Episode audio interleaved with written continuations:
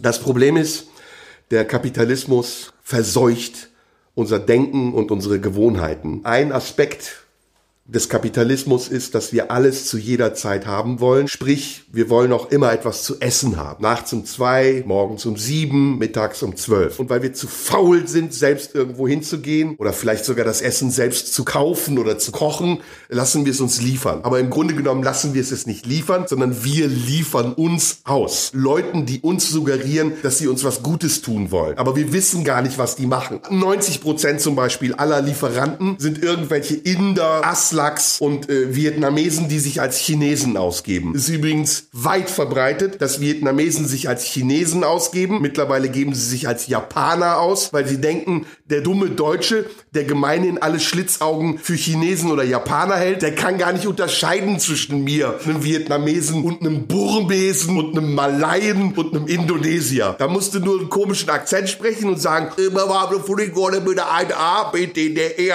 da sagt der Deutsche, das ist ist Aslak geprüft, der kann kochen, der ist Asiat. So, jetzt bestellt der Deutsche, also der redliche Deutsche, in einem Anfall von Hunger und in einer Erinnerung an Stalingradsche Zustände, ein anständiges Gericht zu einer durchschnittlichen Tages- oder Abendzeit. Er weiß aber nicht, dass der der Vietnames, Pseudo-Japaner, Chinese in einer versifften Küche irgendwo im Hinterhof steht und Zutaten mischt, die er selbst für ein asiatisches Essen hält und zwischendurch rotzt er auch noch mal rein, weil so sind die Chinesen, die rotzen auf den Boden und ins Essen und es schmeckt ihnen auch noch. War jemand schon mal in China und hat gesehen, was die alles essen? Hühnerbeine, Frauenschenkel, Arschrosetten, alles essen die. Und der Deutsche, der kriegt das dann geliefert und sagt, mmm, das ist aber lecker, das schmeckt so exotisch. Der ist so grünlich und schleimig und der merkt gar nicht, dass er den Chili vom Vietnamesen runterschluckt. Der Vietnamese wiederum, der weiß das alles. Der hat sich gar nicht mehr zur Aufgabe gemacht, dem Deutschen irgendwie zu gefallen und eine Serviceleistung zu bringen, wie zum Beispiel, dass er anständig Deutsch spricht, sondern er zwingt den Deutschen zur Dechiffrierung der eigenen Codes. Der Deutsche liest also in der Karte Schnitzel Holsteiner Art und